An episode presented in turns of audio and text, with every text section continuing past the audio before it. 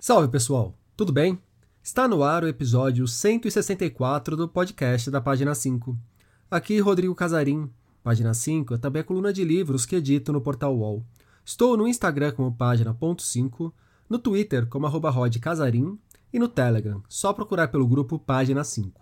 Também assine a newsletter da Página 5.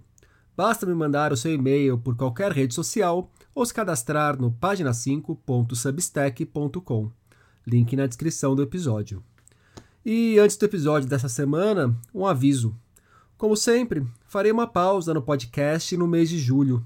Momento de descansar um pouco e também de dar mais atenção a outros projetos, como o livro que estou para publicar. Estão sabendo? Vai se chamar A Biblioteca no Fim do Túnel Um Leitor em Seu Tempo e sairá pela Arquipélago. Já tem texto a respeito dele na newsletter, aliás. Deixarei o link para vocês. Bem, e o podcast voltará, claro. Prometo novos episódios para agosto. Agora sim, quem é leitor e está pelo Twitter provavelmente acompanha ou pelo menos já trombou com alguma postagem do Machado de Assis online. A pessoa por trás dessa conta é o editor, escritor e jornalista Cláudio Soares. O Cláudio está há mais de década metido no trabalho hercúleo, escrever uma nova biografia de ninguém menos que Machado de Assis. O trabalho de Cláudio já está bem encaminhado. A trajetória do autor de Memórias Póstumas de Brás Cubas e de Dom Casmurro deverá ser contada em três volumes, começarão a ser publicados no futuro próximo, se tudo caminhar como previsto. É esse desafio de biografar o bruxo do Cosme Velho que está no centro do papo que bati com o Cláudio. Vocês poderão ter uma ideia da dimensão da empreitada e de como a tecnologia tem auxiliado o biógrafo em algumas situações. Também falamos a respeito da recepção da obra de Machado após a sua morte a forma como os leitores do século XXI olham para a sua literatura. E conversamos sobre o modo como Cláudio mergulha em outros clássicos de nosso cânone nas caprichadas e bem detalhadas edições que publica pela Oblique, a sua editora. Cláudio Soares, muito obrigado pela presença aqui no podcast da página 5. Cláudio, te convidei para a gente bater um papo sobre Machado de Assis. E você é um escritor, você é um pesquisador, editor, e está trabalhando numa biografia do Machado de Assis. Ninguém vai trabalhar uma biografia sem ter um profundo interesse pelo personagem a ser biografado, porque é um trabalho muito extenuante. O que, que te fascina no Machado e o que te moveu a trabalhar numa biografia dele? Bom, é, obrigado pelo convite. Agradeço aí a seu interesse, né, pelo, pelo projeto nosso aqui do, do Machado de Assis. Na verdade, só fazer uma correção. Eu, eu não me considero pesquisador. Na verdade, eu, eu, eu costumo falar o meu trabalho, especificamente nesse projeto, é fazer uma, uma espécie de curadoria, vamos dizer assim, de tudo que. De tudo, é, na verdade, é quase que uma, uma pretensão impossível. Tudo é muita é coisa, impossível. né? É muita coisa, são mais de. Então, se você considerar que Machado começa, começa a escrever com 15, com 15 anos, em 1854, só fazer a conta, e desde, e desde muito cedo ele, ele foi, é, ele obteve assim um espaço, né, um reconhecimento do trabalho que ele fazia, é, são muitos anos, são muitas décadas né, para trabalhar. Mas assim, o meu interesse começou por volta de 2004, 2005. É, em 2008, eu publiquei um, um, um artigo né, sobre a, o Machado de Assis com xadrez. É engraçado que minha, meu interesse por Machado de Assis acabou vindo pela matemática. E, e, e, de repente, num determinado momento, ele foi crescendo, crescendo, crescendo. Eu costumo dizer que o Machado de Assis ele tinha um gosto pela matemática, como Borges tem, como Borges tinha, como Nabokov tinha. Não é à toa que ele era. Eu fiquei curioso. Fala um pouco mais sobre esse encontro do, dos matemáticos. Eu acho assim que o Machado, é, pouca gente sabe, mas ele atuou muito tempo na área de contabilidade, né? né? Assim, como burocrata. E, e assim, a, o pensamento do Machado, como de vários escritores, obviamente, né? Ele de alguma forma ele faz uma interseção com a lógica. Hoje a gente fala muito de lógica, muito associado a, a algoritmo, né? A, a, informática como uma forma geral, mas eu sempre vi a produção de um texto, né? É, influenciado muito pela lógica, apesar de você ver muito lógica assim, em cursos matemáticos, né? A minha área, a minha, eu venho da área de tecnologia, né? Então, desde muito cedo, eu, eu tive contato com a lógica é, de uma outra forma. Mas se você começa a analisar os textos, a forma como como eles são construídos, né? Aí estou falando de Machado especificamente, mas isso você pode abordar para qualquer autor. Você tem lógica, a, a lógica está ali, né? E é interessante que a lógica ela pode ser usada da forma tradicional ou pode ser revertida, de, invertida de alguma forma. E aí você começa a ter é, é, é, aquelas histórias em que você vai lendo, você espera um final e você vê outro, né? Então você é, é muito propícia para você trabalhar com texto e procurar levar o leitor a acreditar uma coisa e no final você vê outra.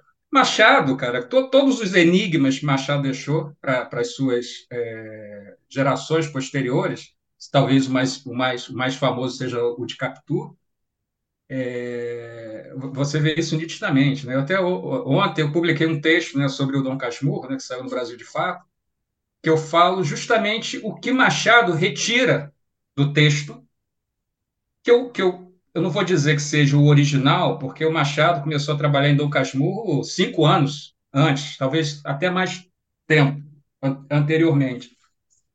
Assim como a Luiz Azevedo, por exemplo, começa a trabalhar no Cortiço quase dez anos antes, né? Então, assim, esses escritores, eles vêm trabalhando, vêm burilando, e o Machado é interessante que uma, uma, uma, versão do Dom Casmurro de 1896, ele retira vários itens que deixam muito mais claro que Capitu teria traído Bentinho.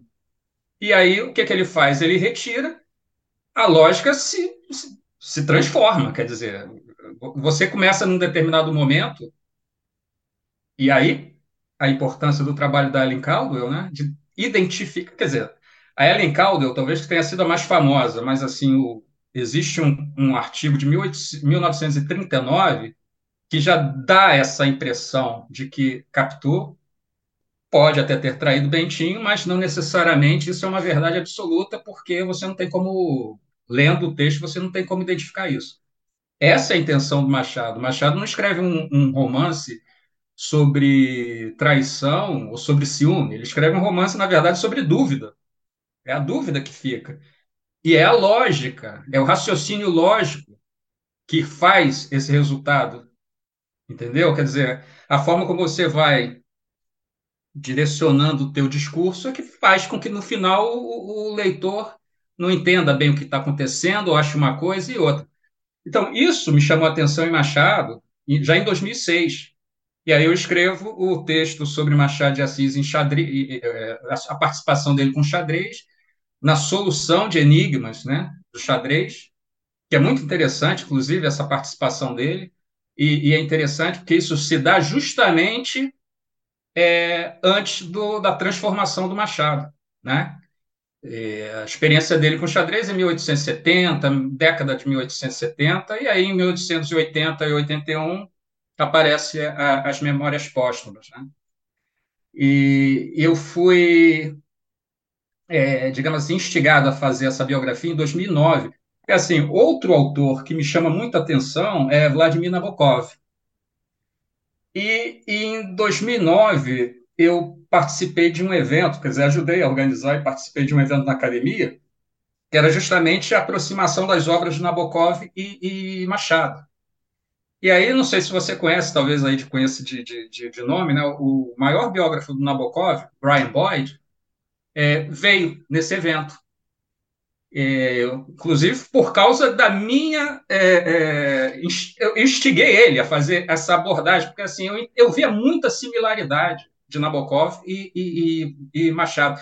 E nessa época estava saindo os originais de Laura, que era aquele livro do Nabokov que ficou é, guardado na Suíça durante 30 anos, né, depois que ficou incompleto.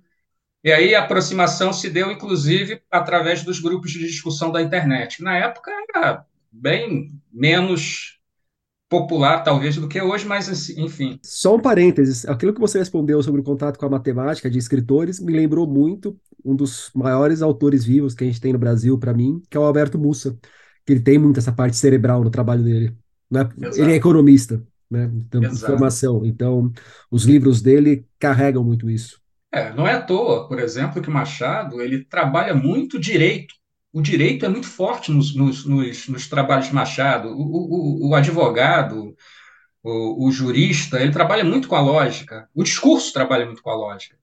Então, assim, não é à toa. Eu, eu tenho essa teoria, Rodrigo, assim, de é, forte. Eu acho assim que às vezes as pessoas acham assim, ah, não, porque a matemática é muito diferente é totalmente diferente do, do, do, do, português, vamos dizer assim, né? Quer dizer, você tem ah, os, quem é de ciências humanas e quem é de ciências exatas.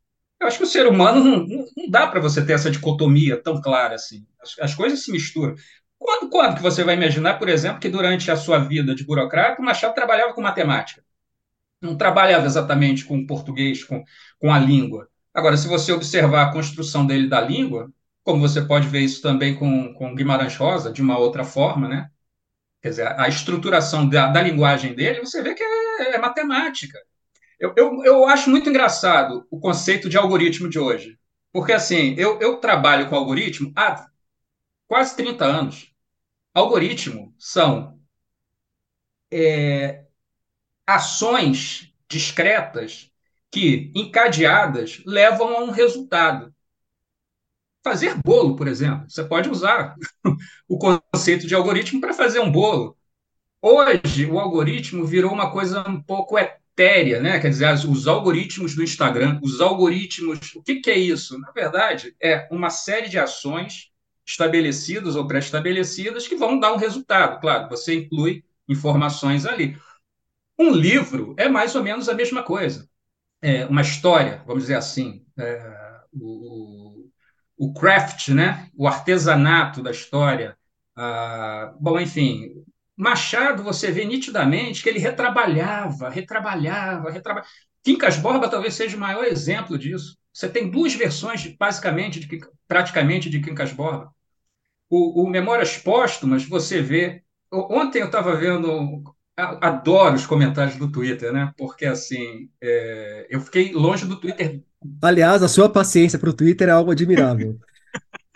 Eu sou um é, cara é, muito presente no Twitter, mas assim, eu compartilho, deixo lá, se vocês querem comentar, vocês comentam, dou um like e tal. Mas eu, eu não posso gastar meu tempo de escrita, de produção pro Twitter, que ele não me remunera, então... Pois é, o Twitter, na verdade, ele me pegou meio de, desprevenido, vamos dizer assim, porque qual é o objetivo do Twitter? O, objetivo, o Twitter é um, é um projeto associado à, à biografia, mas eu já fui participante, mais participativo no Twitter há uns 10 anos. Aí fiquei fora 10 anos do Twitter tal. Aí voltei agora, mas assim, qual era a minha expectativa? Eu vou fazer esse perfil aqui, Machado de Assis Online, vou esperar, vou deixar ele ir crescendo organicamente. Todo dia eu chego aqui, faço, coloco um post e tal. Vou vendo o que, que o pessoal é, acha sobre Machado de Assis, porque assim, o meu interesse era entender quais eram as perguntas que, que que a nossa geração tem a respeito de Machado de Assis. Eu acompanhei nos últimos anos é, muita discussão. Se você observar, se você fizer um levantamento, hoje a internet permite isso com facilidade, nos últimos anos, Machado de Assis foi matéria em vários momentos. É, livro proibido no, em Rondônia, é, o Felipe Neto falando que Machado de Assis não, não devia ser. É, os, é, não devia ter a leitura de Machado de Assis no, no, no ensino médio. É, descobertas as mais variadas.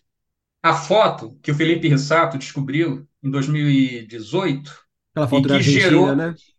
Pois é, no, no, na hemeroteca né, digital da Espanha, na verdade, né, uma, uma, uma, revista argentina, que gerou o movimento do Machado de Assis Real, da, da Faculdade Zumbi, Zumbi dos Palmares, e que foi parar no New York Times. E que gerou toda essa discussão que nós temos, que não é nova, né, a respeito de Machado de Assis, a cor de Machado de Assis. Então, tudo isso é um caldeirão do, do bruxo, né, que, que, que, no final das contas a gente precisa é, se aproximar aonde? É no Twitter, eu acho que é no Twitter, é a melhor forma que tem, porque assim, o Instagram tem um comportamento específico, o Facebook, então, acho que nos últimos anos está meio morto, né? Tá, nos últimos tempos está muito é, ruim assim de, de, de, interação e o Twitter realmente eu só não esperava que fosse tanto, né? Quer dizer que, que aí é por isso. O Rui Castro ele tem a no pilar de trabalho dele ele só escreve biografia de alguém já morto, corpo frio, já bem distante da morte da pessoa, porque ele acha que fica mais fácil você trabalhar com as informações, elas estão mais consolidadas. Você está metido num projeto de um cara que morreu há mais de 100 anos, mas cuja imagem continua em disputa, que as discussões seguem muito vivas sobre ele, né? O Machado de Assis ele morreu há muito tempo, mas não esfriou ainda. É, por isso que eu fiquei, como eu tava, eu comecei a falar, eu acho que eu não terminei. Esse, esse projeto me foi pedido em 2009. Eu fiquei mais de 10 anos, né? Quer dizer, eu anunciei essa biografia em 2021, final de 2021. É, é por isso, exatamente por isso. Concordo plenamente com o Rui. Eu acho, eu, eu, eu conheço essa fala dele e eu, eu acho também que uma biografia só faz sentido dessa forma, né? Quando a pessoa já encerrou o ciclo dela, né? Entre nós. É, isso é interessante porque, assim, durante um bom tempo eu fiquei debatendo comigo mesmo qual seria a melhor estratégia para escrever essa biografia. Essa biografia é, é, eu vou até falar aqui para você de antemão, ela está programada para sair no primeiro semestre do próximo ano. É, em, em, em, um mês, no próximo mês mais ou menos, a gente vai definir e, como a gente vai comunicar isso ao mercado, mas já tem editora, já tem editor. Vai sair por onde? É isso eu não posso dizer ainda, mas em breve vai ser anunciado. Mas o editor vai ser o Pascoal Soto. É, e então, assim, eu fiquei muito é, sem saber muito como escrever essa biografia de, no, no aspecto cronológico, se cronológico ou não. Mas uma coisa que eu achei interessante. Bom, enfim, Brian Boyd, uma vez, me falou o seguinte: que a melhor alternativa seria fazer de uma forma cronológica, e é a forma que ele usou para o Vladimir Nabokov, os dois volumes que ele tem, né, o The American Years e The Russian Years. No final das contas, vai ser cronológico, mas eu vou fazer algumas alterações nesse contexto.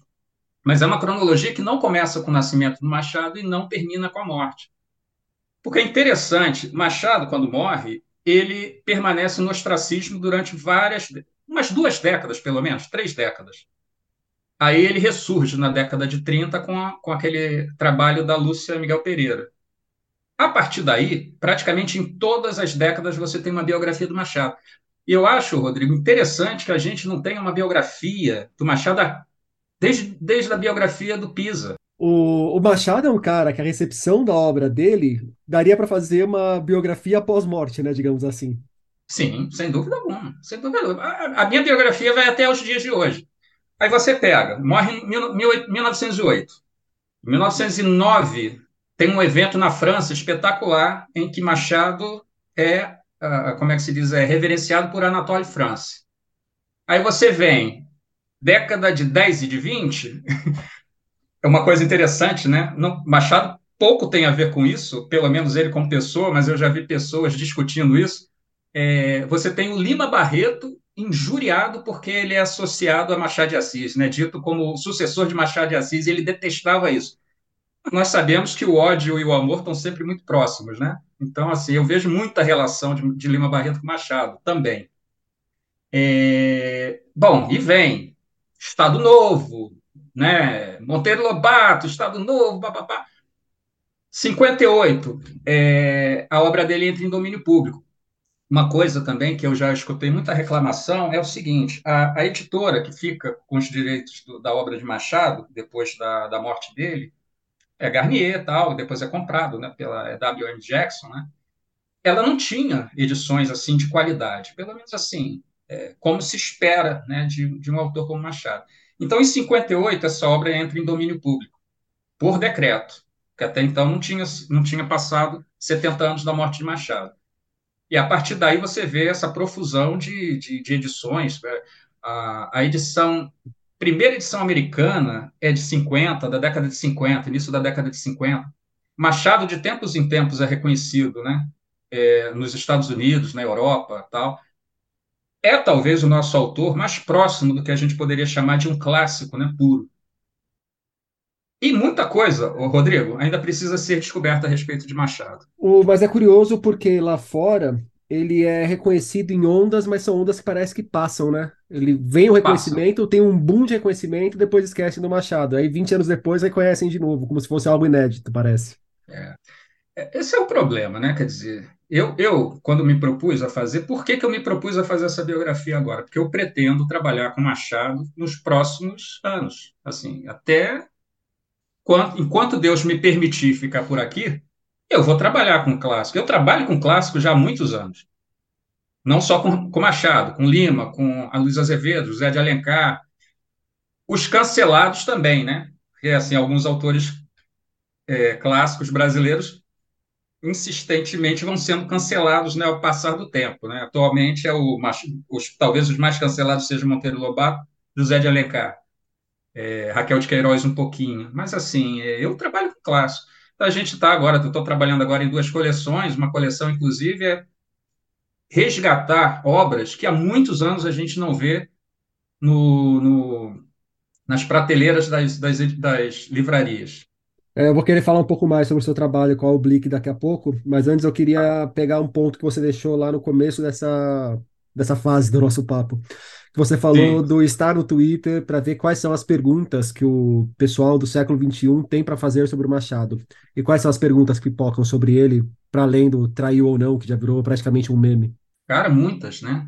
Ah, tá bom, essa é, é, é, é digamos, a, a, pergunta, né?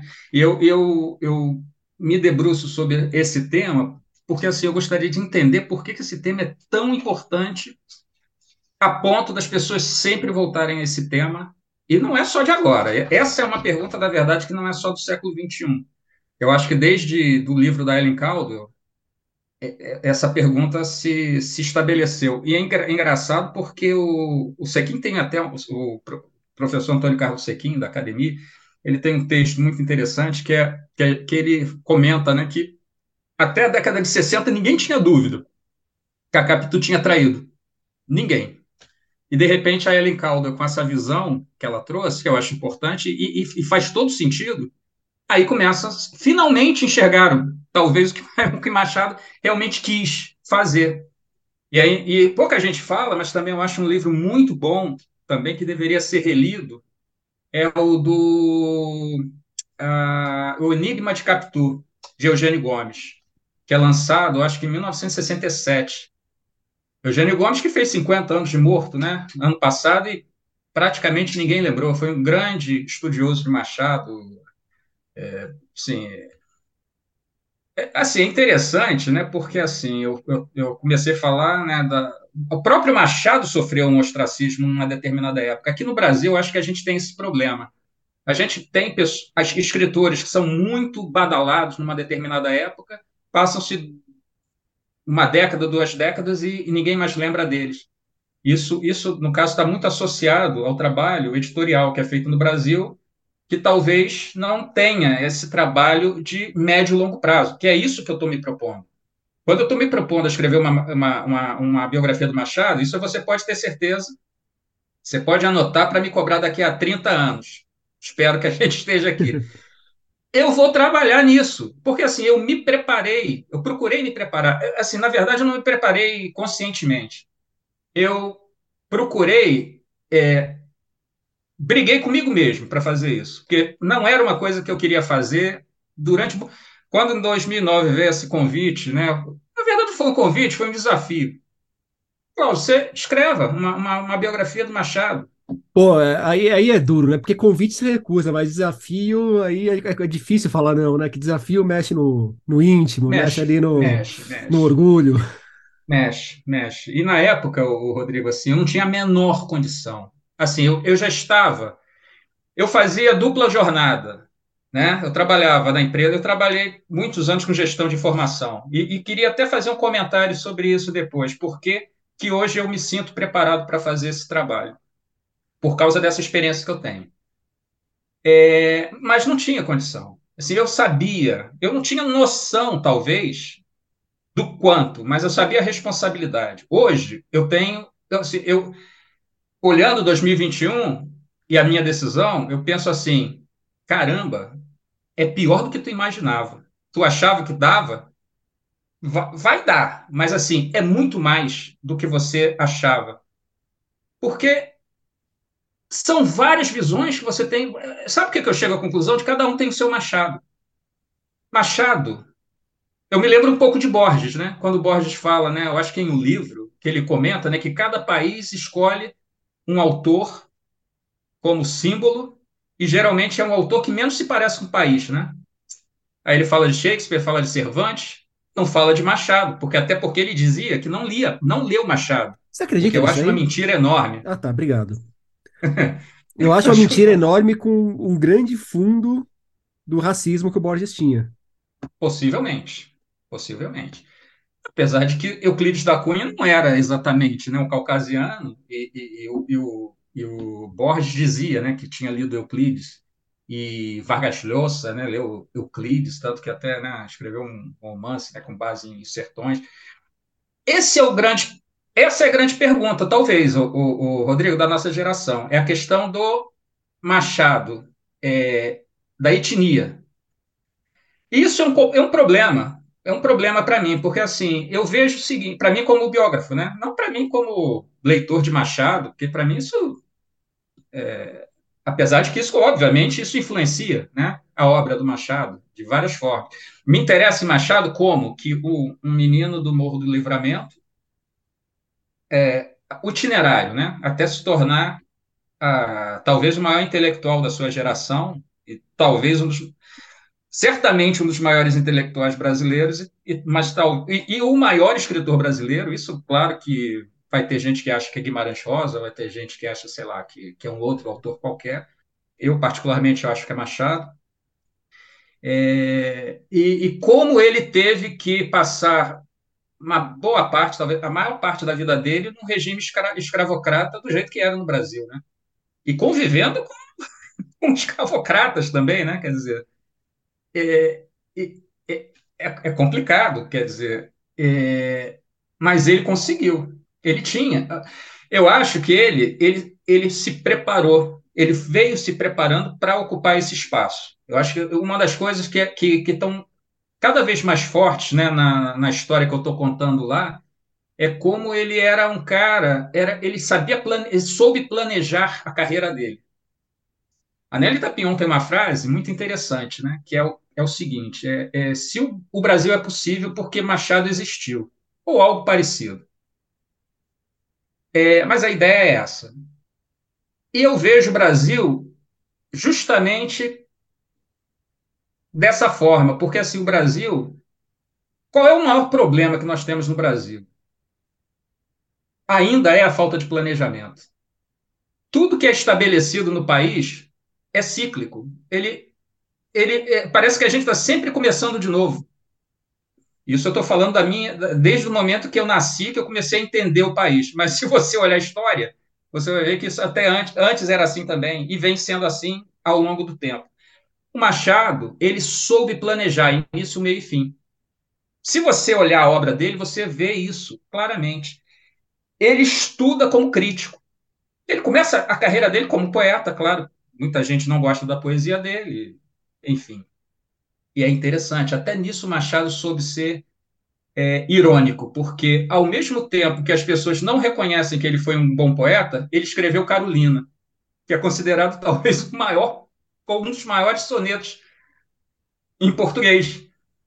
Que, assim, a, a beleza da, da coisa, eu não sou um estudioso de poesia, enfim, mas assim, você vê nitidamente, é impossível você é, não ler Carolina e não se sentir tocado. E vai se sentir mais tocado quando você souber um pouco da história que vem após a morte da Carolina.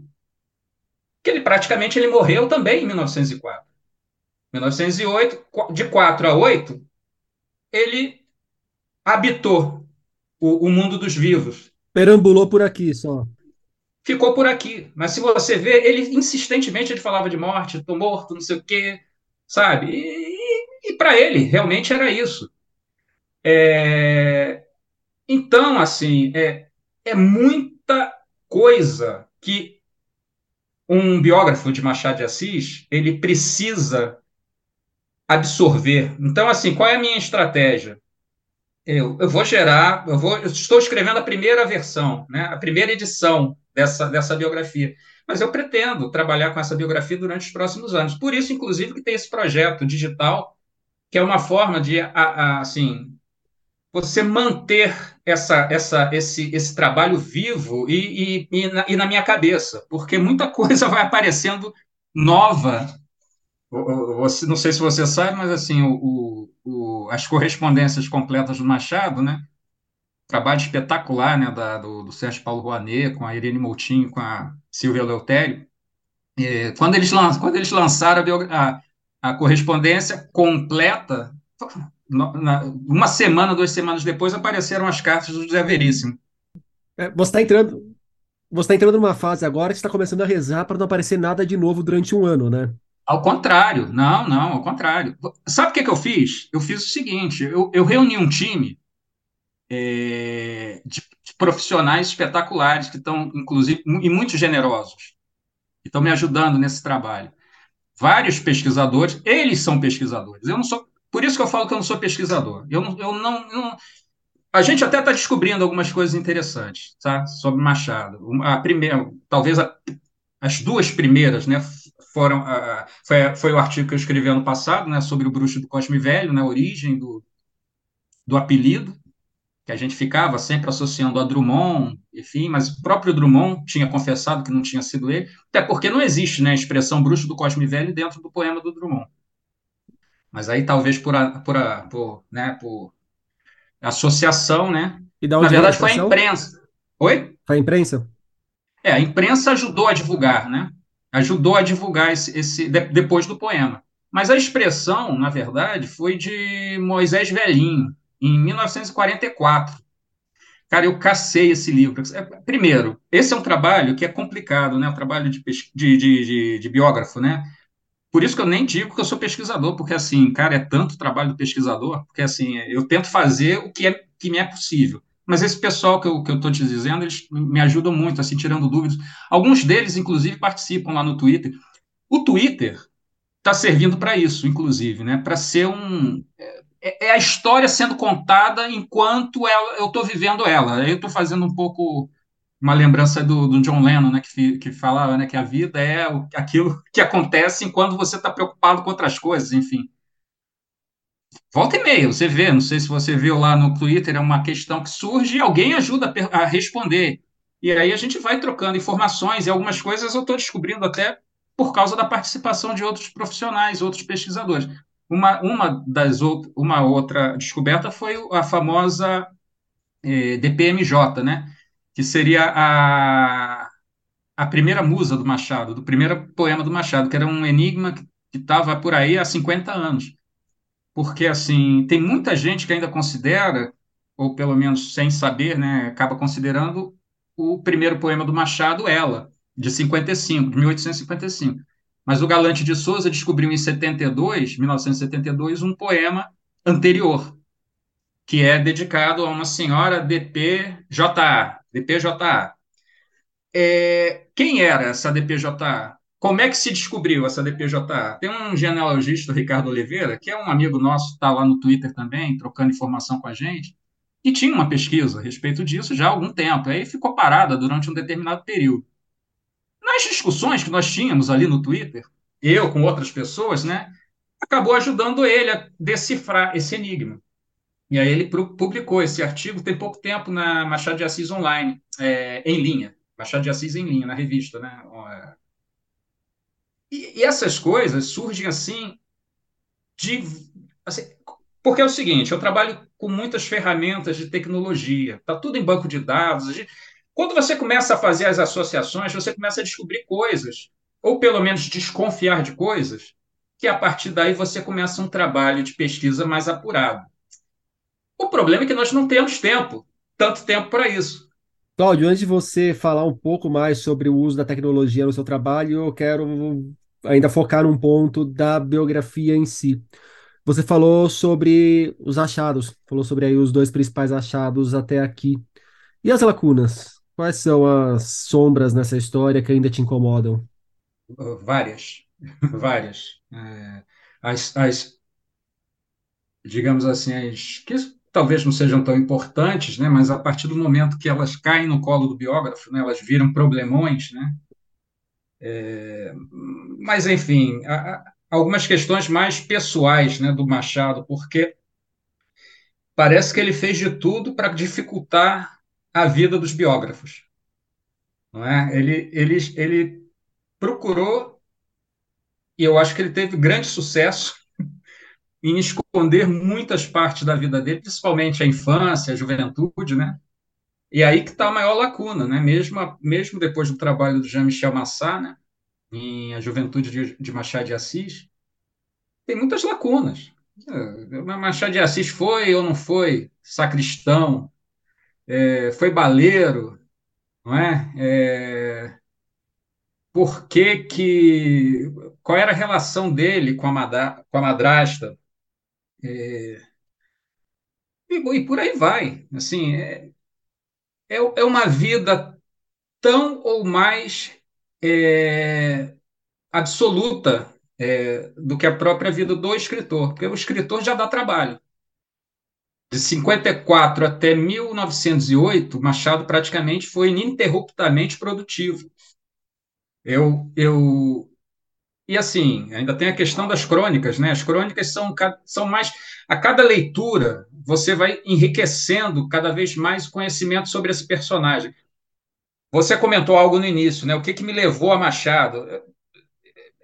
Eu tenho algumas desconfianças, mas é claro que, que existe alguma coisa, né? Que por que Machado? Não foi só pelo escritor, foi pelo personagem, né? Agora, o que que esse personagem também me incomodou?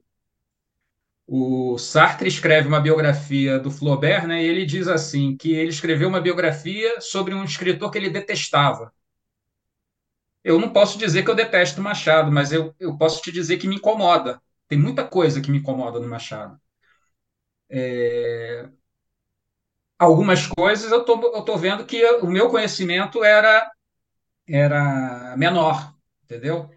Tem muita coisa que você começa a descobrir nessa trajetória, nessa jornada, que você vê que o Machado, não, peraí, não, não era isso.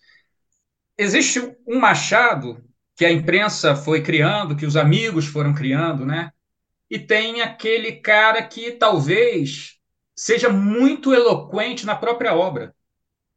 Quanto mais você começa a olhar a obra sobre um determinado aspecto, a primeira coisa, essa história do Dom Casmurro é uma coisa muito clara, porque assim você vê que, que uma vez eu falei, comentei numa rede social também, o Dom Casmurro é um dos livros mais divertidos que eu li, mais engraçados.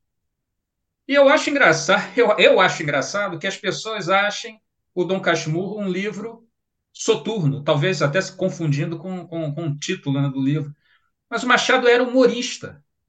Então, assim, você começa a ter que observar o que ele escreve, claro, no drama, mas também, de alguma forma, na ironia. Apesar de que as pessoas até falam, não, o Machado é irônico, mas é um irônico ele é cômico, ele tem um humorismo. Aí eu vou fazer um adendo que eu acho que também cai num problema muito sério que a gente tem hoje, de que as pessoas não conseguem nem mais, muitas vezes, entender a ironia. E entender a ironia com uma camada de humor ainda parece um, um requinte que a gente tem perdido. É, pedir, pedir demais, né? Como, como, como falo. Eu, eu tenho visto esse teu trabalho, né? Sobre a questão do leitor. Eu ainda não fiz o meu comentário lá, mas assim, eu, eu achei muito interessante, muito pertinente essa tua essa questão que você levantou, porque eu tenho a mesma opinião. Eu acho assim que as coisas hoje estão estão tentando puxar a gente muito para o literal. E aí você começa a observar como essa literariedade estão querendo ser muito literal com ficção, com, né, com literatura sob um determinado aspecto, mas a vida como um todo, né? Quer dizer, num, numa, numa sociedade como a que temos atualmente, você falar de ironia é uma coisa que, sabe, corre o risco de você fazer a ironia e ninguém te entender e você que passar, você que vai ser vai passar como bobo, né? Quer dizer, como o cara que não não está entendendo, né? O que está acontecendo ali. O Machado tem isso. O Machado ele é o cara da, das meias palavras. Ele ele ele está dizendo uma coisa, mas quer significar outra. Não é o único, né? Mas fica muito claro isso na, na, na obra dele. Mas, ao mesmo tempo, Rodrigo, eu não acho ele muito difícil de, de ser compreendido. É, o quê? É, por causa da minha geração, a minha geração, a nossa geração, tinha uma leitura um pouco mais aprofundada? Não sei. Eu, eu, eu, eu sou um otimista. Eu acho assim que a gente não pode estar pior hoje do que estava há 20, 30 anos. Agora, eu sou um cara que eu acho o seguinte: a gente tem que dar mais valor à leitura, sempre. Eu acho que é uma tecnologia. O livro é uma tecnologia que não vai ficar obsoleta nunca. Mesmo que eu seja um cara de tecnologia, eu escrevo hoje sobre Machado porque eu sou leitor desde, sei lá, eu não me lembro nem quando eu comecei a ser leitor, de tão cedo que foi.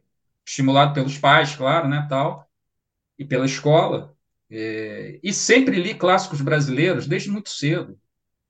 Não entendia, claro, tanto quanto entendo hoje, mas eu acho que isso é um crescendo, né? Você vai adquirindo com a vida.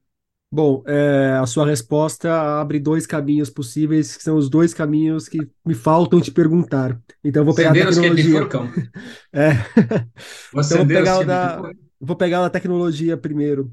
É, eu imagino a quantidade assombrosa de informações com as quais você está trabalhando, tanto informações históricas de outras biografias do Machado, de estudos do Machado, quanto essas que vão aparecendo no, no dia a dia, até no Twitter. E em algum outro momento, a gente conversando, já comentou que, inclusive, a inteligência artificial tem te ajudado em alguns pontos. Como que tem sido esse trabalho com a tecnologia para te ajudar a escrever essa biografia? Aí você entrou num outro tema que é muito caro a mim, né? Quer dizer, inclusive eu, eu tenho levantado um pouco essa questão. Não digo não, não necessariamente em, sobre essa biografia especificamente, apesar de que é, já começa pela foto que eu botei lá no perfil, que é uma foto que foi gerada por inteligência artificial, né? Que é o Machado sorrindo. Não tem uma foto do Machado sorrindo. E é engraçado que quando eu coloquei essa foto, é, a primeira pessoa que questionou foi o, e, que, e que inclusive escreveu, né? Escreveu um, um, artigo no blog dele foi o Afonso Borges, né? Ele falou, isso é, pô, Machado sorrindo, me conta essa história. Aí eu expliquei para ele, ele fez um artigo tal.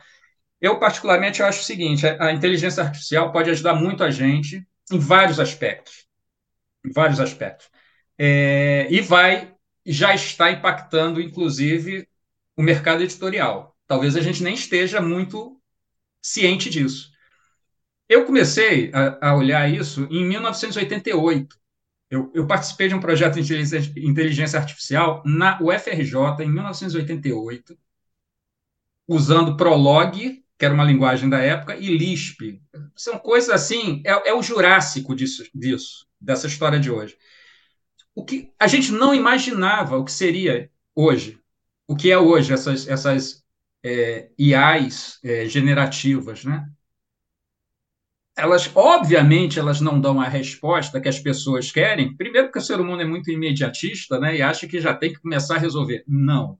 O momento, o estágio atual dessas ferramentas é o seguinte: elas estão aprendendo. É, é, é, machine learning, né? Quer dizer, quanto mais nós popularmos informações sobre, sobre, sobre um, um, um determinado tema, ela vai aprender e vai passar a te responder cada vez mais acuradamente.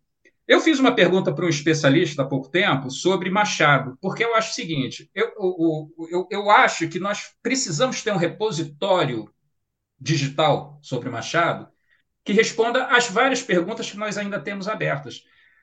Uma resposta básica que nós não conseguimos ter hoje ainda é o seguinte: quantos contos Machado escreveu? Você vai ver dez respostas diferentes de vários é, especialistas.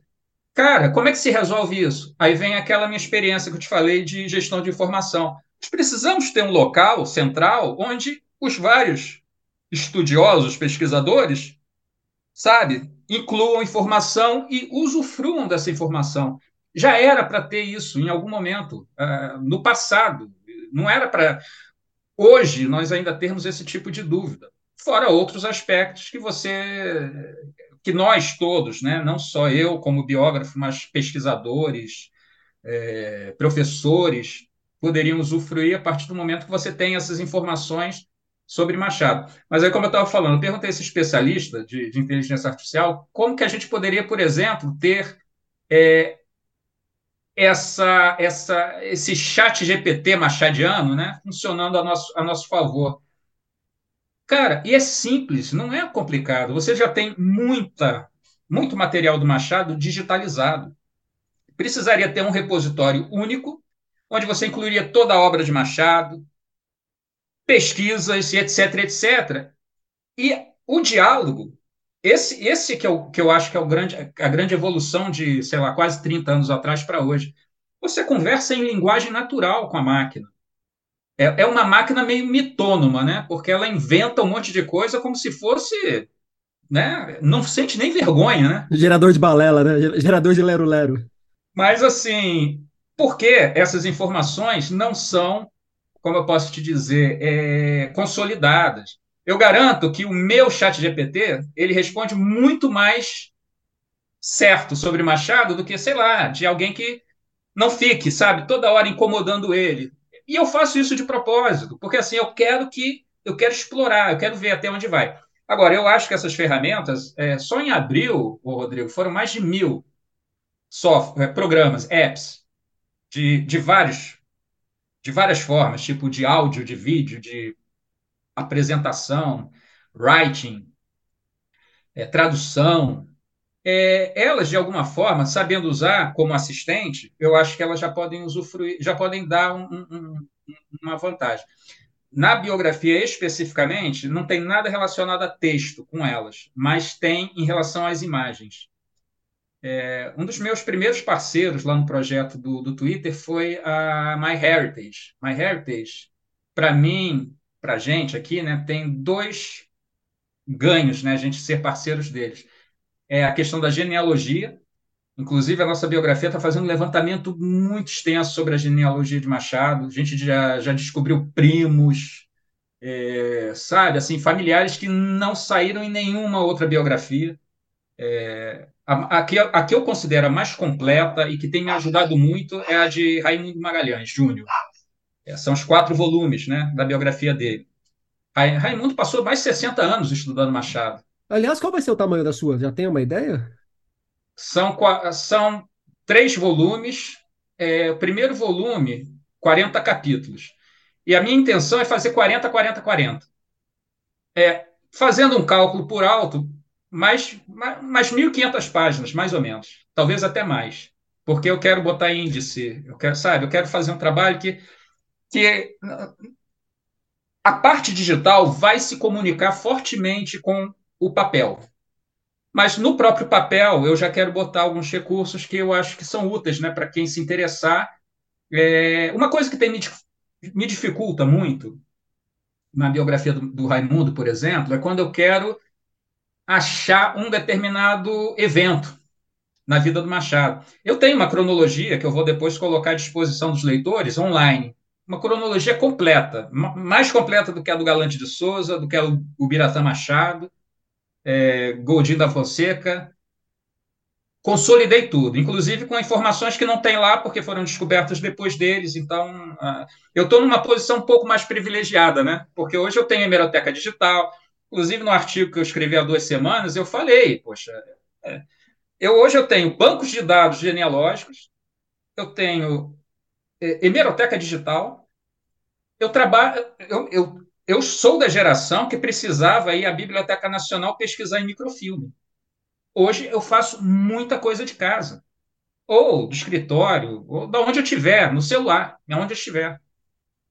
Então, assim, isso de alguma forma tem um impacto. Essa é a característica da minha biografia, que é um pouco diferente de, das outras. É, a última, como eu falei, foi a do Pisa. Daniel não chegou a pegar essa, essa tecnologia que nós temos hoje. Eu acho que na época dele só tinha o Orkut, né? Foi em 2005 que ele lançou.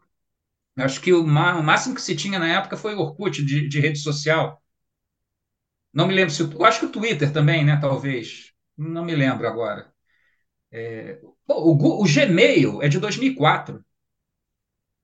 Então, assim, não aconteceu muita coisa em termos de Machado de. Quer dizer, não teve outra biografia do Machado, mas aconteceu muita coisa, muito evento, descobertas. É, eu, eu, relacionei 20 lá na, no artigo que eu escrevi há duas semanas. É, e outras que estão me aparecendo, porque agora, que bom né, que eu estou no Twitter, porque as pessoas agora estão me trazendo as novidades. Né? Eu acho que o Machado de Assis Online já virou um pouco um, uma central né, de, de discussão sobre Machado. O, eu vou te pedir já, já vou falar aqui para o pessoal que está nos ouvindo é, ficar ciente. Eu vou te pedir para depois você mandar os links desses artigos que você já escreveu tá. com descobertas tal, que eu deixo no rodapé do podcast. Legal. Que é quem está nos ouvindo depois, terminando o papo, só acessar lá que os textos estarão disponíveis. E isso aí, essa preocupação com as informações, com as contextualizações, me leva para outra ponta da, dos caminhos que se bifurcam do, da resposta anterior o seu trabalho com a, a Oblique, a sua editora. O, inclusive, hoje, antes da gente gravar, a minha esposa, que é professora de português, veio falar de como ela tinha adorado a edição do Quincas Borba, anotado, que está aqui em casa.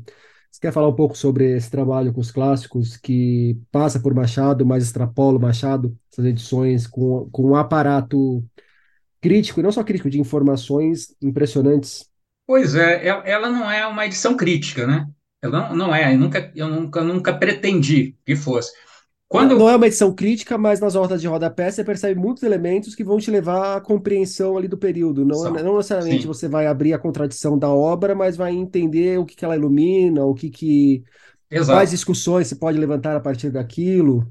Exatamente, exatamente. Porque assim, quando quando eu comecei, não era uma coleção, na verdade era um único livro é, era, era o. E, e, é engraçado porque assim, o, o, o, propósito era totalmente diferente do que acabou virando a coleção. Porque, na verdade, em 2015, eu fiz um projeto aqui, na, no, nos 450 anos do Rio, fiz um projeto com a Prefeitura do Rio, que era o, o chamado Rio Cidade Livre, que era, era um mapa digital em que eu peguei o cortiço e, a partir de cenas do cortiço, nós separávamos. Olha, é, o, todos, todos os cenários do Curtiço, né? Praia da Saudade, é, Botafogo, e procurava dividir o Curtiço nesse mapa, tipo, botava as cenas em cada localização. Então, criou-se um mapa digital em que você podia acessar esse mapa digital e as localidades iam indicar cenas do, do Curtiço.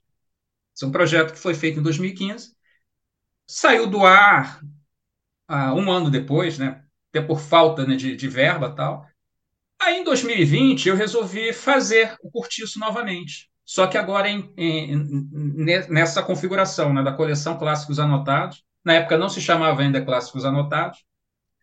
E, e aí, qual foi a minha surpresa? É, bom, resolvemos, né, aqui discutimos e resolvemos fazer a coleção é, é, com mil, mil, notas, cadernos de fotos. Eu já, já tinha um trabalho anterior que era uma coluna que eu tinha no Globo, que era a coluna Hiperliteratura. Não sei se você chegou a ver isso numa época. Que era, assim, era para assinante, basicamente. E era assim, tipo, era uma coluna que, que eu geralmente eu tratava sobre um autor. É engraçado que era uma coluna que eu sempre trabalhei com clássicos brasileiros, mas a estreia da coluna foi com o Kazuo Shiguro. Que assim, o, o, o ganhou o Nobel, aí me ligaram e falaram: Você faz uma coluna sobre o Kazuo? Eu falei, faço. Beleza, foi a estreia. Aí eram muitas informações, é, o pessoal lá do, do, da web, né, do Globo, né, desenvolveu o modelo do infográfico e muita curiosidade. Aí você pode dizer assim, pô, mas de onde tu tirou isso? João Condé é a resposta. O arquivista implacável.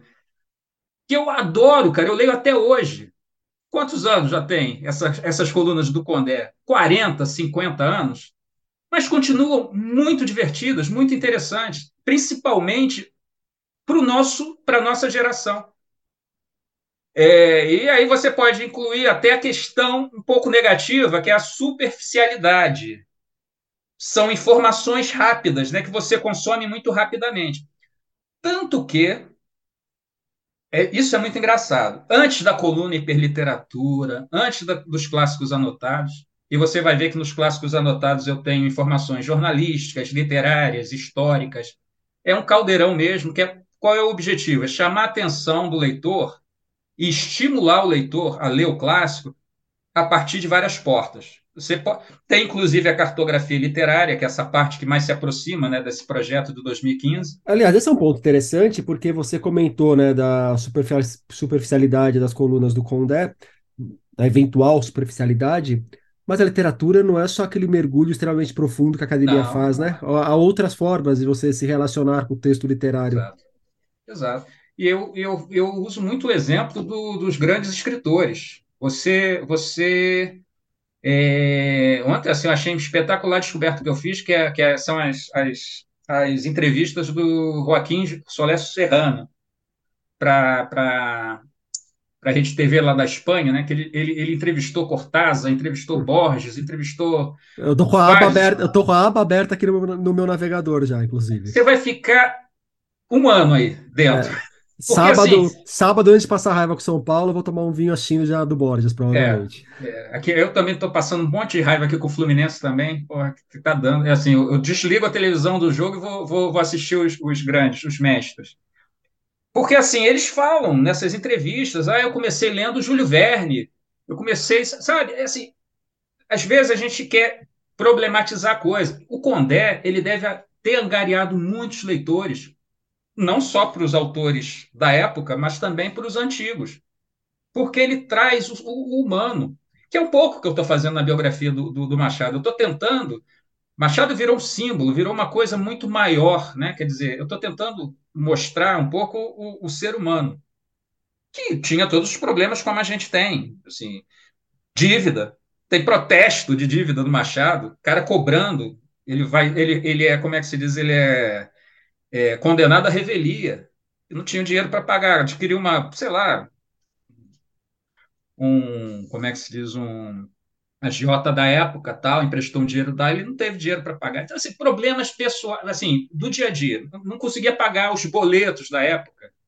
Então, ele sempre teve uma vida muito. É, é, sim, com o tempo ele foi melhorando, né, digamos assim, economicamente, mas ele sempre pagou aluguel, Entendeu? Ele não é, não, não tinha os contratos milionários né, que hoje alguns escritores têm. Nem ele, nem a Luiz Azevedo. Nem, então, se você vê esses autores da época reclamando muito disso. Então, assim, é, é, essas visões eu trago um pouco para a coleção Clássicos Hiperliteratura. Clássicos anotados, e agora tem uma nova coleção Clássicos Hiperliteratura. Né? Essa nova coleção, aí eu tento trazer obras que não, estejam, que não tenham feito parte do cânone, né? É, é, é, obras que eu acho considero importantes, mas que poucas edições foram feitas dessas obras, talvez elas não tenham, sabe, merecido assim uma atenção como deveriam dos, dos editores. Uma das primeiras que eu vou trazer é Emancipação, desculpa, Encarnação, de José de Alencar, que posteriormente influenciou Carolina Nabuco, né, em A Sucessora, e depois Rebeca, né, é, e, e, por aí vai, quer dizer assim, eu acho que é um, esse é o intuito, né, de, de, tentar trazer algo que estimule o leitor a se aprofundar.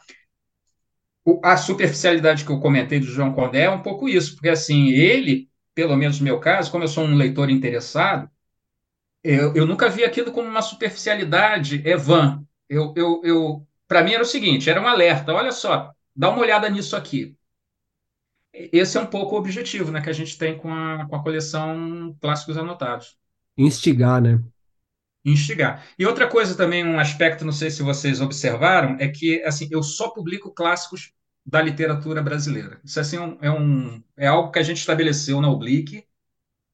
A Oblique é um projeto nosso familiar, né? Eu, minha esposa, meus filhos, e amigos, né, que, que eu já que, assim, que eu considero amigos, né? Todo todo parceiro, fornecedor é amigo, né? E agora a gente vai entrar na Amazon, né? A gente está negociando com a Amazon, porque até então a gente só vende na nossa loja. É, e, e começou por um grupo muito específico. Começou um livro, aí o próprio pessoal que comprou o livro começou a chamar de coleção. Aí eu falei assim, é, faz sentido. Vamos fazer uma coleção. Aí começou com Cortiço, veio Dom Casmurro, Triste Fim de Policarpo Quaresma. Triste Fim de Policarpo Quaresma, só para você ter uma ideia, a gente colocou, incluiu nos, nos extras, o caderno de anotações do Lima Barreto. Aí você lê o caderno de anotações, você vê, nossa, assim, um monte de personagem, ele trocou o nome. ele, ele assim, o, o, o título era outro, totalmente diferente, aí ele vai mudando, mudando, mudando até chegar ao que foi o, a edição final. Dom Casmurro também, a nossa edição é a única, eu acho, pelo menos atualmente no mercado, que tem o, o texto de 1896, né, que é esse é um agregado, né, que é um, um artigo que, o Machado faz uma coisa que ele nunca faz, dificilmente ele fazia, antecipar né, a obra que ele estava ainda trabalhando.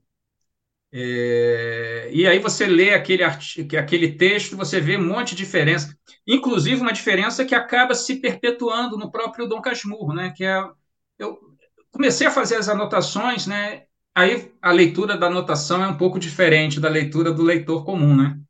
É um pouco aquilo que o próprio Nabokov fala, né, nas aulas de literatura, que você faz uma leitura é, acarinhando, né, o livro, né? Quer dizer, bem, né? fechada, né, em cada partezinha do livro. Aí um dia eu cheguei, eu olhei aquela expressão, é, homeopatia de cantagalo. Eu falei assim, que isso? Da onde saiu esse cantagalo? Aí hoje eu tenho uma ferramenta que me permite fazer uma busca. Eu peguei aqui o texto, botei aqui o, sei lá, o PDF, não me lembro qual era o formato que eu estava trabalhando. Catei, busca aí todas as ocorrências de Cantagalo. Só tinha uma ocorrência. Eu já conhecia o texto de 1896. No texto de 1896, a cidade da onde a família do Bentinho vem não é Itaguaí, é Cantagalo. Aí você, porra, o que, que aconteceu aqui? Ele trocou a cidade e nesse ponto aqui ele esqueceu. Passou, passou por ele, passou pelo revisor. Inclusive, a professora Lúcia Grande está fazendo um trabalho agora, é, não sei quando é que vai sair o livro dela, mas deve sair em breve que ela fala do Machado de Assis como editor. Mas o Machado, ele era, um, de, de, certa forma, um editor dos seus livros. É, eu não, não, sei como é que era exatamente o processo de trabalho do Garnier, mas, assim, o que o autor não pegasse era muito difícil outra pessoa pegar. Ia. Só que eu acho curioso que até hoje você tem isso. O, o, o Curtiço também me lembro que o Curtiço tem uma parte que fala de uma cobra, que é a sucuri, na verdade é sucuruju, mas é a sucuri, né? Em que o Aloysio Azevedo fala sobre o chocalho da cobra. Só que a cobra não tem chocalho. Essa cobra não tem chocalho. Quem tem chocalho é a é cascavel. cascavel. E aí o que, que eu fiz? Eu que eu vi? Eu tinha uma edição aqui da Martins, né? De, da década de 50, que os caras trocaram a cobra. Tipo assim, Tiraram a cobra que o Aloysio Azevedo botou, não, é cascavel, meteram a cascavel. Na minha edição, na nossa edição anotada, eu mantenho o texto do, do Aloysio Azevedo e puxo uma nota. Olha, aconteceu isso, isso, isso, isso, tal. Então, assim, é um trabalho que, no caso, me diverte muito, porque é um trabalho um pouco de não só de leitor, mas de investigador, né, tal. Aí você tem que ir lá para a hemeroteca, você tem que buscar livro. Eu geralmente eu compro assim uns quatro, umas quatro edições, três, quatro edições daquele livro para poder ver como é que é a história dele. É... o Ateneu também me surpreendeu muito, também um monte de coisa interessante. É... Enfim, eu acho, Rodrigo, sinceramente, que a gente ainda tem muito a descobrir, cara, sobre os nossos clássicos. Eu estou fazendo um trabalho em cima do Machado, mas assim, é, eu tenho um outro trabalho que muito me interessa, que é a respeito dos autores esquecidos. Sabe? Você já deve ter visto aí. Até hoje eu estava vendo um tweet, eu não me lembro exatamente quem foi que, que escreveu, que estava comentando assim: ah, o escritor tal fez muito sucesso, na, ou fez algum sucesso em 2010, e depois as editoras abandonaram ele. Nunca mais ele lançou livro. Aí depois ele vai citando alguns, né? Eu diria o seguinte: se você pegar da década de 20, da década de 10 para cá, um monte, um monte. Um monte de gente assim boa, é, pelo menos foi bom numa certa época, né? É, claro que você muitos livros são datados, né? Mas que eu acho que às vezes tem alguma coisa aí que merecia, né? Uma, uma, uma segunda chance, vamos dizer assim. Cláudio, então, para a gente fechar o nosso papo, gostaria que você me indicasse um livro. E aí, se você quiser indicar um livro de algum desses autores esquecidos pelo caminho, se não quiser também, você pode indicar qualquer outro, não tem problema. Mas fica uma sugestão aí. Um livro? Cara, eu. Essa é uma pergunta difícil. Porque são tantos livros, cara. É, de um autor clássico, clássico, é, eu acho assim, fundamental para Machado, especificamente, eu vou falar de Machado, é que as pessoas conheçam Casa Velha. Sabe? Casa Velha. Eu acho que Casa Velha é engraçado como nós temos ainda um livro pouco conhecido de Machado de Assis. Machado de Assis, sendo Machado de Assis, você vê que tem muita pouca informação, digamos assim, né? Quando eu falo informação, eu falo o seguinte: eu falo é, trabalhos, projetos, pesquisas sobre o livro. Já é estranho, né, um livro desse ser resgatado só na década de 40, né, pela Lúcia Miguel Pereira. Lúcia, Lúcia Miguel Pereira fez um trabalho assim espetacular é, em relação a essas descobertas, né, que a gente tem hoje do Machado de Assis. A biografia dela é um pouco romanceada, até porque ela era uma romancista, né? Ela era uma romancista. Mas assim, o trabalho fundamental que ela fez. É, inclusive ajudou muito a exposição de 39, né? Que também foi um trabalho muito grande, muito espetacular, que tem me ajudado muito, né? Sim, muitos documentos é, eu tenho conseguido lá. Agora, de uma forma geral, cara, também eu eu tô lendo assim dois livros que estão sendo assim muito bons, cara, é, é, de, sobre biografias, sobre o fazer biográfico, que é o livro que saíram no mesmo dia, né? Incrível, né? Lira Neto e é, Rui Castro os dois livros recentes deles, né? A Arte que... da Vida. É. Ah, rapaz, a Arte da Vida e a Vida por Escrito. Vida por Escrito. Por quê? Porque eles falam a vida como ela é, quer dizer, até para, para, parafraseando Nelson Rodrigues, cara, porque assim, a, a, a, assim, a vida de biógrafo no Brasil é complicada. Era mais complicada até 2015, né? Tanto que, né, o, o meu editor foi o editor de Roberto Carlos em Detalhe.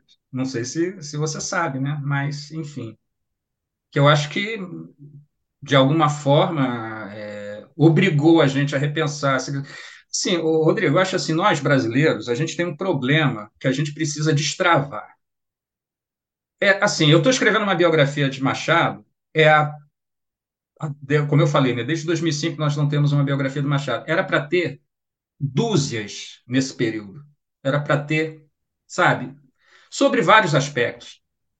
Machado jovem, Machado meia-idade, Machado velho. A biografia do Dom Casmurro, eu quero escrever essa, essa, inclusive eu quero escrever esse livro. Não sei quando que eu vou escrever. Muita coisa, obviamente, a gente vai encontrar na, vai encontrar na biografia. É, Dom Casmurro, eu vou tratar de Dom Casmurro no terceiro volume.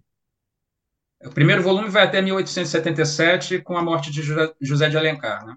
Aí depois pretendo que o segundo volume vai até Quincas Borba, e o terceiro volume de 1892 até hoje.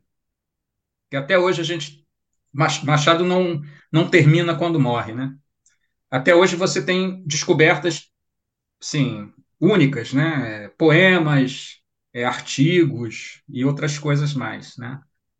É, então, assim, vou ficar nesses três livros aí: é o Casa Velha, Vida por Escrito e a Arte, a Arte da Biografia, né? Alguma coisa assim, do, do Lira Neto. Cláudio Soares, muito obrigado pelo papo. Bom, eu que agradeço aí o convite, espero não ter é, cansado muito vocês, porque assim, o, o escritor, é, ele tem, como todos já perceberam, né? Tem um trabalho muito solitário, né? Então, assim, toda vez que eu tenho uma oportunidade de falar sobre trabalho, meu amigo, é, tenho que me segurar, porque aí papo é, não vai faltar. Mas, assim, é, eu queria agradecer pelo convite, eu gosto muito, sou um, um assinante, né, da, tanto da newsletter, que está muito boa, né? Está sempre melhorando, né? A página 5, e do, e do teu podcast também. Já, já são 150 e poucos, né? É, esse nosso episódio que vai ao ar na próxima semana vai ser, eu acho que o 164. Então, é um pouco o que eu falei para você, cara. Assim, é um trabalho que você faz, jornalístico, que é assim, de fundamental importância. E eu não falo isso para te agradar, não, cara. Eu falo assim, porque é muito difícil você trabalhar com esse tipo de coisa. Eu vejo aqui, quando eu me proponho a fazer uma coleção de clássicos, eu estou indo totalmente contra o, o, a, a, direção do mercado. E clássicos brasileiros. Estava comentando esses dias, quando 1984 entrou, entrou em domínio público, foram dezenas de edições de 1984. É, Macunaíma entrou em domínio público em 2015. Foram pouquíssimas edições. É, e por aí vai. Brasil, o clássico brasileiro, eu espero que ele seja resgatado por outras editoras. A gente está vendo até um trabalho legal né, que está acontecendo, está aparecendo, mas eu acho assim, qualquer um que trabalhe com, com literatura, com, sabe, é, jornalistas, editores, escritores, eu acho que tem que realmente receber uma salva de palmas, porque a coisa não é mole. Mas, mas vale é. a pena, tem que ter. Agradeço e sigamos. Sigamos, né?